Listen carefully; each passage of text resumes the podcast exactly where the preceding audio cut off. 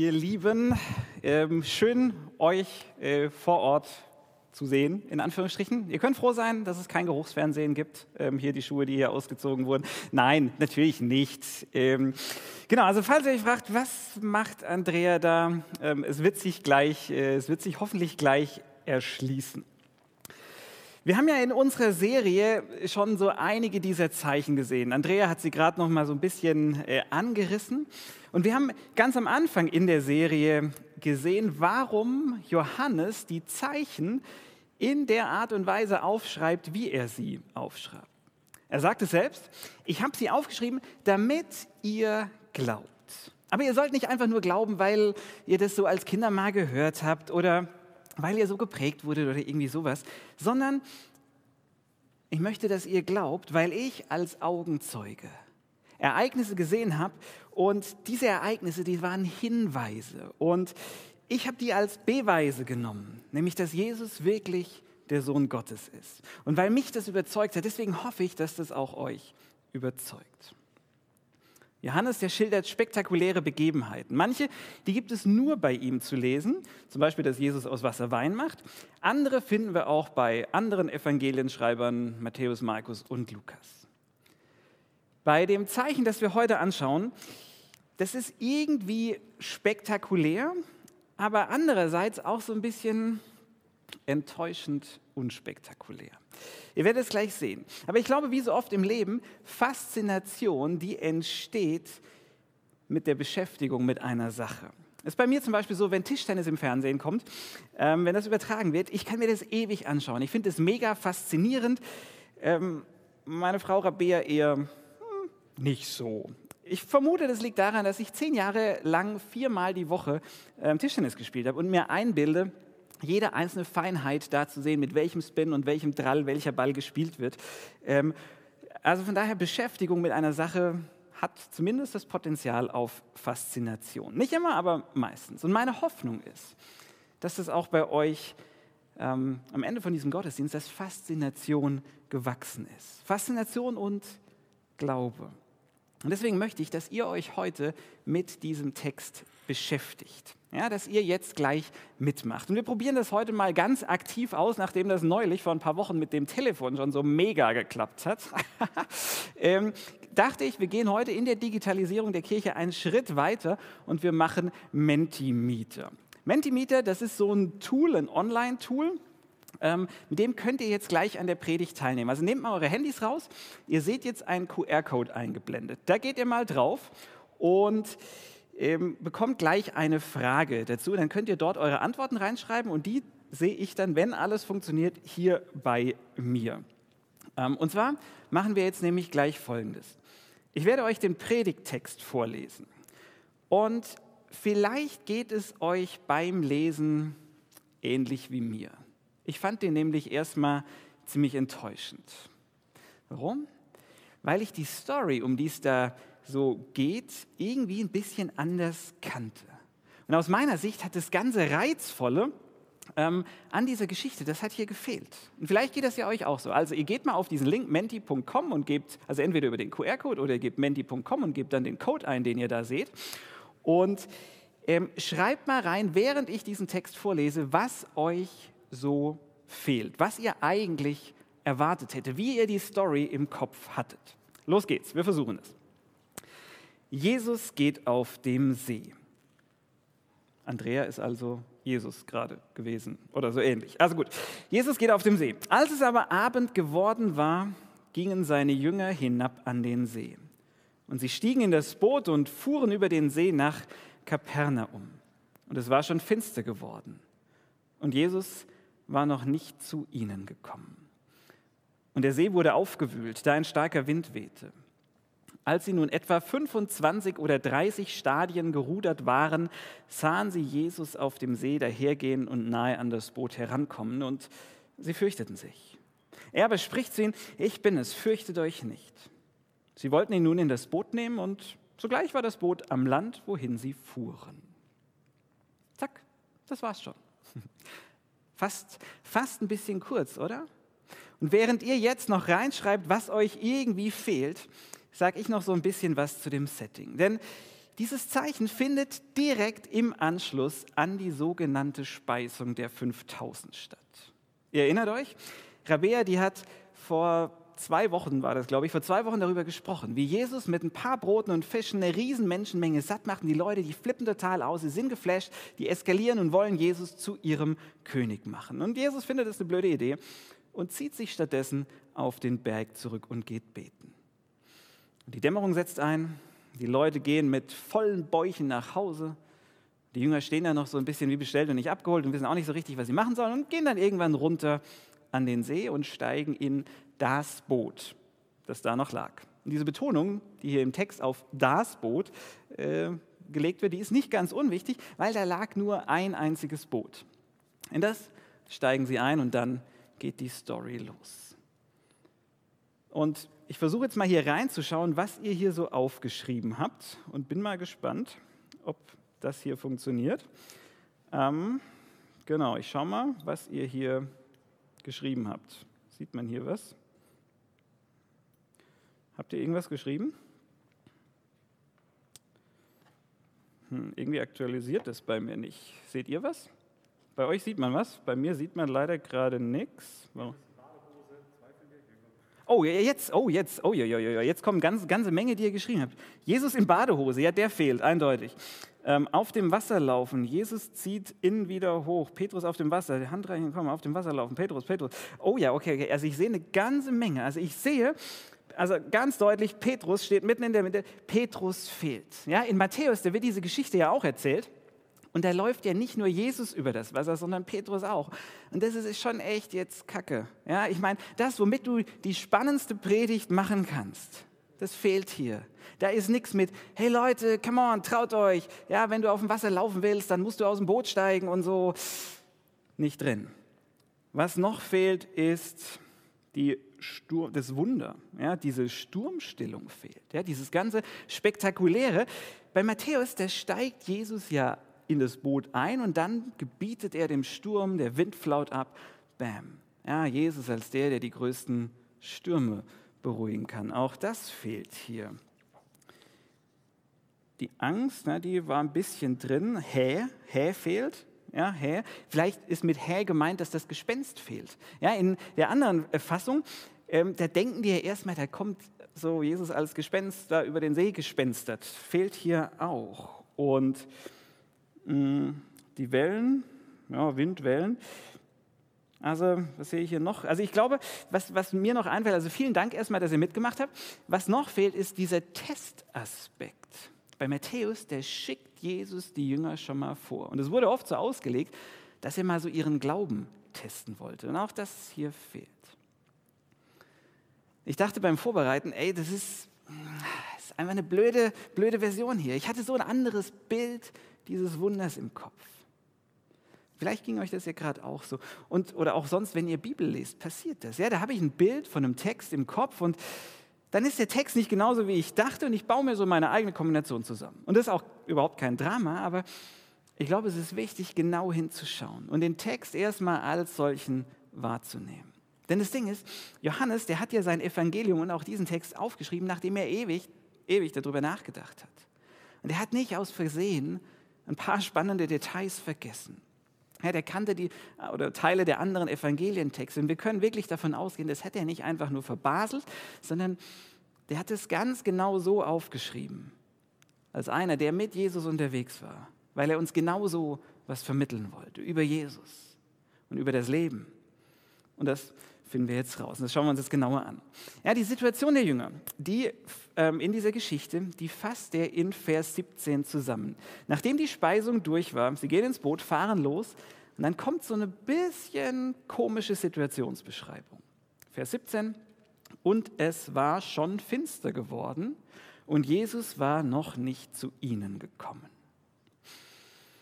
Wenn man diese Geschichte jetzt das erste Mal lesen würde, ihr, stellt euch vor, ihr würdet die jetzt das erste Mal lesen, es war schon finster geworden, Jesus war noch nicht zu ihnen gekommen, dann würde man an diesem Satz hängen bleiben und zu Johannes sagen, Moment Johannes, dieser Satz hier, der macht nicht so ganz viel Sinn. Es war schon finster und Jesus war noch nicht zu ihnen gekommen. Ich meine, wie hätte er denn zu ihnen kommen sollen, Johannes? Du hast doch gerade vorhin gesagt, es war nur ein einziges Boot da. Sie haben das einzige genommen, das da noch lag. Ich meine, hätte er übers Wasser laufen sollen oder was? Worauf Johannes gesagt hätte, ja, genau, aber da kommen wir, kommen wir gleich zu. Schon finster, aber Jesus war noch nicht da. Kennt ihr das? Was Johannes hier macht ist, er beschreibt nicht nur die Jüngersituation, nein, er beschreibt Leben bzw. Lebensphasen. Gerade lief alles rund. Ja, es gab diese Challenge da auf dem Berg, hey, wie sollen wir 5000 Leute satt bekommen? Ja, und die Jünger waren kurz herausgefordert in ihrem Glauben und haben dann was Cooles erlebt. Und ja, gerade lief es noch richtig gut. Und dann ist es dunkel. Und Jesus ist weit weg. Schon dunkel, noch nicht da. Diese Formulierung schon noch nicht. Das entspricht haargenau dem, was Jesus über das Reich Gottes sagt, über den Himmel, der die Erde berührt, der sich hier ausbreitet. Nur irgendwie andersrum. Er sagt, es ist schon da, aber noch nicht so ganz. Es ist in Ansätzen da. Schon da, aber auch noch nicht.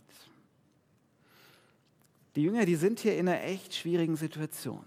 Es ist schon dunkel und Jesus taucht nicht auf und er tut auch kein Wunder. Und Johannes, der schreibt das ganz bewusst auf. Ich meine, der ist mittlerweile echt ein alter Mann. Der hat es mit angesehen, am eigenen Leib erlebt.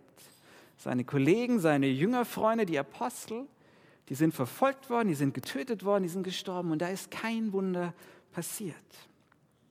Die wurden nicht übernatürlich spektakulär gerettet. Die sind zum Teil grausam hingerichtet worden, ohne Wunder. Wie in dieser Story. Es fehlt das spektakuläre Wunder. Jesus greift nicht ein. Selbst als er ankommt, da beruhigt er nicht den Sturm. Er gebietet nicht dem Wind und den Wellen und die schweigen dann. Nein, nichts. Wir sehen nur Jünger in einem Boot sitzen und kämpfen. Sie rudern gegen den Sturm, den Wind und die Wellen. Das ist ihre Situation. Sie kämpfen in der Nacht. Es ist schon dunkel und Jesus ist noch nicht da. Ich würde euch, ich würde dich gern was fragen.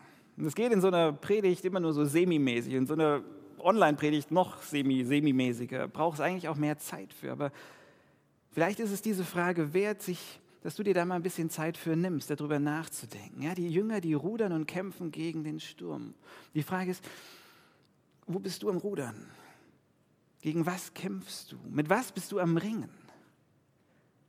Vielleicht sind es äußere Dinge. Und ja, diese ganze Weltlage, die kann einem Sorge machen, kann einem Angst machen. Ja, wohin entwickelt sich das alles? Ja? Vielleicht kämpfst du damit, dieser ganzen Pandemie noch einigermaßen fröhlich, trotz allem zu bleiben. Wo bist du am Kämpfen? Was macht dir Angst? Vielleicht merkst du auch, das ist gar nichts Äußeres, sondern es ist eher was irgendwie hier drin, wo du mit eigenen Gedanken kämpfst. Mit Sätzen, die mal jemand zu dir oder über dich gesagt hat mit Erlebnissen, mit Verletzungen, mit einer Situation, die du gern anders hättest, die du aber selbst irgendwie nicht ändern kannst.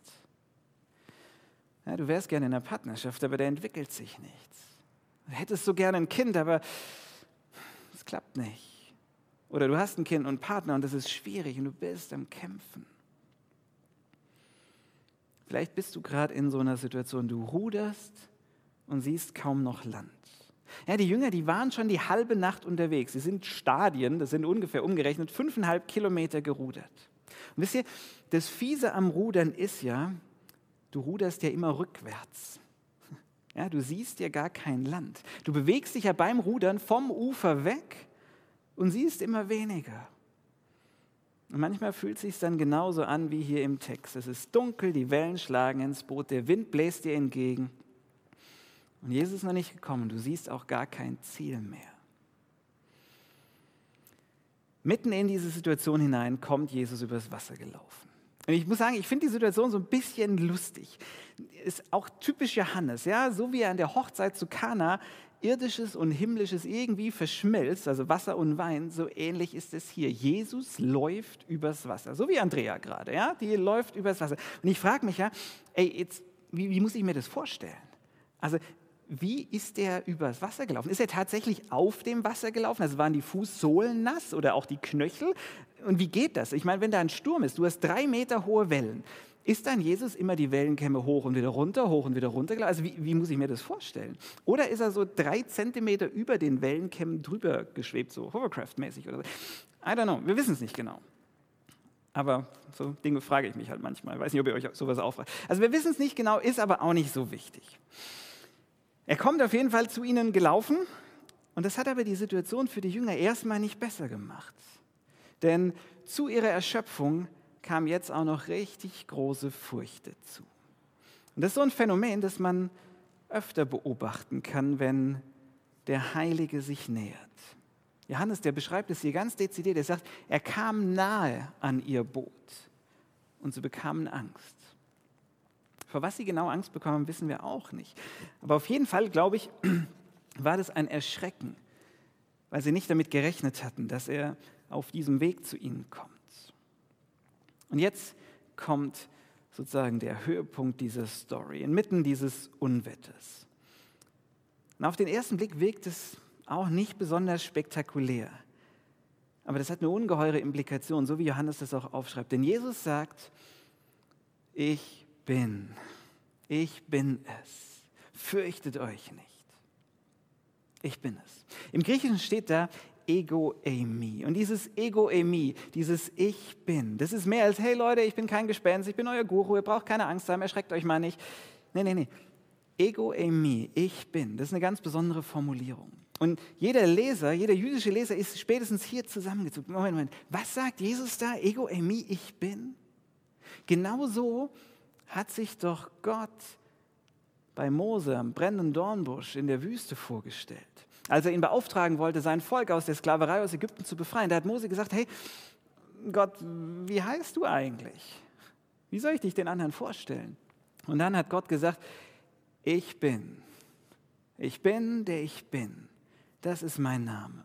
Ego Amy, ich bin, der ich bin. Ich bin da.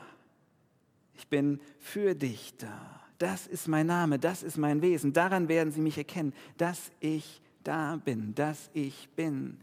Ich bin Ego Emi. Indem Johannes das hier so aufschreibt, sagt er seinen Lesern, sagt er uns, hey Leute, in Jesus nähert sich nicht nur ein Rabbi, der nähert sich nicht nur ein faszinierender Wundertäter oder ein Lehrer, sondern in Jesus nähert sich der menschgewordene Ich bin, der ich bin. In Jesus kommt Gott selbst zu dir, in deinen Kampf, in deinen Sturm. Und ja, das war auch schon beim Exodus so. Das lief nicht alles locker flockig. Und das ist auch heute so. Zum Leben gehören diese Wüstenzeiten. Ich meine, die waren 40 Jahre in der Wüste unterwegs. Zum Leben gehören Stürme dazu. Aber der Ich Bin, der kommt in deinen Kampf, in deinen Sturm. Und dabei, und das ist mir super wichtig, dass wir das nicht irgendwie falsch verstehen. Er kommt nicht, oder dieser Sturm kommt nicht, oder er kommt nicht in diesem Sturm zu dir, um deinen Glauben zu testen, sondern um dir nahe zu sein. Jesus kam nahe an ihr Boot, nicht um Glauben zu testen. Kurz vorher bei dieser Speisung der 5000, da war ja so ein kleiner Glaubenstest eingebaut.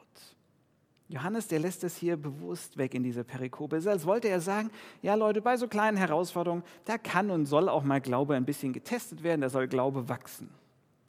Aber existenzielle Nöte, Sturm, Krise, Untergang, Tod, existenzielle Nöte, die sind doch kein Test. Das wäre doch ein sadistischer Gott, der dir die größte Angst macht und dich dann noch schimpft, wenn du dich einnässt. Das wäre das wär fies. Nee, das ist mir echt wichtig. Und wenn ihr irgendwo was anderes hört, hört, kickt es in die Tonne. Das ist toxische Theologie. Echte Krisen sind kein Test. Sie sind nämlich Ausdruck von, es ist schon dunkel. Er war noch nicht da. Von, das Reich Gottes ist zwar angebrochen, aber es ist noch nicht vollendet. Leid, Not sind Ausdruck von schon und noch nicht. Was Johannes hier vermitteln möchte, ist, Jesus stillt den Sturm nicht. Und das ist, das ist echt, das kann man echt blöd finden. Ja, es wäre so viel besser, es wäre so viel schöner. Das ließ sich auch so viel besser predigen und verkaufen. Hey, komm und glaube und bete und vertraue, und dann werden die Stürme deines Lebens abebben und alles wird gut. Aber das stimmt halt leider nicht. Jesus stillt den Sturm nicht. Nicht immer. Johannes sagt, Leute, das hier ist ein Zeichen. Ein Zeichen auch für unser Leben. Jesus stillt die Stürme nicht. nicht also zumindest nicht immer. Aber er ist im Sturm dabei. Man könnte jetzt sagen, naja, na toll, deswegen ist der Sturm ja immer noch der Sturm. Johannes würde sagen, ja, ja, aber du musst aufs große Ganze schauen. Und dieses größere Ganze, die etwas weitere Perspektive, die finden wir im letzten Satz dieser Perikope. Und das ist erstmal so ein bisschen rätselhaft. Vers 21, ich lese nochmal vor. Sie wollten ihn nun in das Boot nehmen. Und sogleich war das Boot am Land, wohin sie fuhren. Sie wollten ihn ins Boot nehmen. Und aus dieser Formulierung, da geht nicht so wirklich heraus, ob er überhaupt noch eingestiegen ist. Ja, also ist er überhaupt noch ins Boot gekommen oder hat er es gar nicht mehr geschafft? Denn, bam, sie waren da. Wie genau waren sie jetzt an Land? Wissen wir nicht. Hat Jesus sie an Land teleportiert? Keine Ahnung. Ähm, auf jeden Fall waren sie sofort da. Über das Wie schweigt sich Johannes aus. Sie sind an Land, am nächsten Morgen kommen wieder viele Leute zusammen und die Leute fragen Jesus, Moment Jesus, wir wissen genau, gestern war da bloß ein Boot und die Jünger sind gefahren, wir haben das gesehen und du warst nicht dabei. Wie bist du denn jetzt hierher gekommen? Jesus antwortet nicht auf diese Frage nach dem Wie, er übergeht die einfach. Johannes schweigt sich über das Wie aus. Es ist, als wollte er uns zurufen, Leute, egal wie arg der Sturm tot, ich kann und werde euch jetzt nicht versprechen ähm, oder euch einfach billig vertrösten, dass er den Sturm einfach stillen wird. Tut er einfach oft nicht. Aber was ich gesehen und erlebt habe, ist, dass der ich bin, dass der da ist und dass der Ich bin dich ans Ziel bringt. Dass du letzten Endes in seiner Hand bist, selbst wenn du untergehst. Äh, Johannes, Moment, selbst wenn du mit ansehen musst, miterleben musst, wie du verfolgt und deine Freunde hingerichtet werden, selbst dann? Johannes würde sagen, ja, trotz allem bringt er jeden ins Ziel.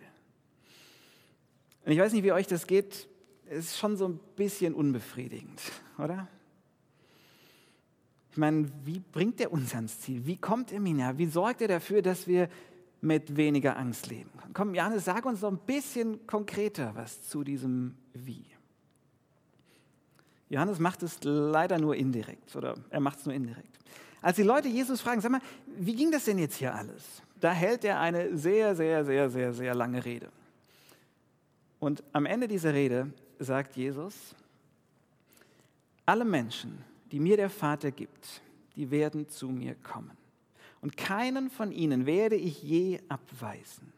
Denn ich bin vom Himmel herabgekommen, um zu tun, was ich will. Äh, nicht zu tun, was ich will, sondern um den Willen des Vaters zu erfüllen, der mich gesandt hat. Und das ist sein Wille. Kein einziger von denen, die er mir anvertraut hat, soll verloren gehen. Ich werde sie alle am letzten Tag vom Tod auferwecken. Das sagt er in dieser langen Rede mehrfach. Ich werde jeden Einzelnen auferwecken. Und ja, das beinhaltet leider vorheriges Sterben. Das gehört dazu. Aber das ist nicht das letzte Wort. Ja, und die Leute, die hören das und die regen sich auf. Ich meine, wie kann der sowas behaupten? Er will Tote zum Leben auferwecken. Und ich meine, was glaubt er denn, was er ist? Ja, oder wer er ist? Und genau darum geht es nächste Woche. Genau um diese Frage mit Toten auferwecken. Was glaubt ihr denn eigentlich, wer er ist? Da geht es nächste Woche drum. Da haut Jesus in diesem ganzen Zusammenhang nochmal wirklich einen raus.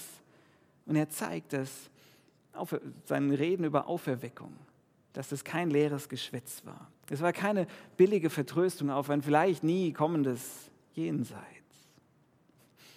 Was glaubt er denn, wer er ist? Johannes sagt es hier ganz deutlich. Er ist der Ich bin.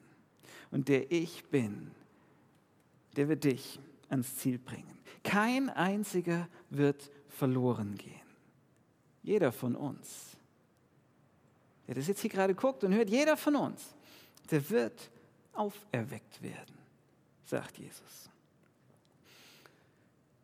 Und genau das ist der Grund, bin ich zutiefst von überzeugt, das ist der Grund, warum Johannes hier eure, euren Petrus weglässt, den ihr hier so oft reingeschrieben habt, wo ihr alle geschrieben habt, ey, der Petrus und der, dass der übers Wasser läuft, das fehlt. Deswegen lässt Johannes den Petrus weg. Diese herrliche Nummer mit Petrus, der übers Wasser laufen kann und der zweifelt und ein bisschen untergeht, aber dann doch wieder gerettet wird, die fehlt hier. Weil Johannes sagt, wisst ihr was? Das ist gar nicht so wichtig. Im Großen Ganzen, letzten Endes, ist es gar nicht so entscheidend, wie oft du mutig aufs Wasser gegangen bist, welche Heldentaten du vollbracht hast, sondern entscheidend ist, auf wen du schaust.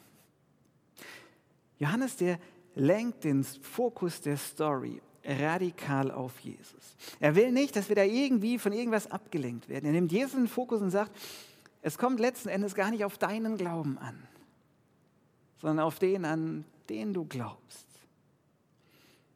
Und ich finde das großartig, weil das nimmt so viel Druck aus unserem Glauben. Es kommt nicht in erster Linie auf meinen Glauben an, sondern auf den Ich bin, der ich bin. Auf den kommt es an. Auf den Ich bin bei dir kommt es an. Auf den, der in deinen Stürmen, in der Wüste, in den Hoch- und in den Tiefzeiten da ist. Und wenn ich das weiß, wenn ich das wirklich verinnerliche, dass der Ich bin da ist und dass er versprochen hat, mich ans Ziel zu bringen, ja, dann sind Stürme immer noch Stürme und blöd. Aber sie sind nicht mehr alles in Frage stellend. Wenn ich weiß, dass mein ganzes Sein in seiner Hand liegt, dass ich in den Stürmen meines Lebens nicht verloren gehen werde, dann kann ich echt mutig mein Leben gestalten. Dann regiert nämlich nicht Angst, ich kann mutig leben und vielleicht sogar hier und da mal aufs Wasser gehen, wenn Jesus mich dahin ruft. Weil er sagt, ich bin es, fürchtet euch nicht, ich bringe euch ans Ziel. Gott segne euch. Amen.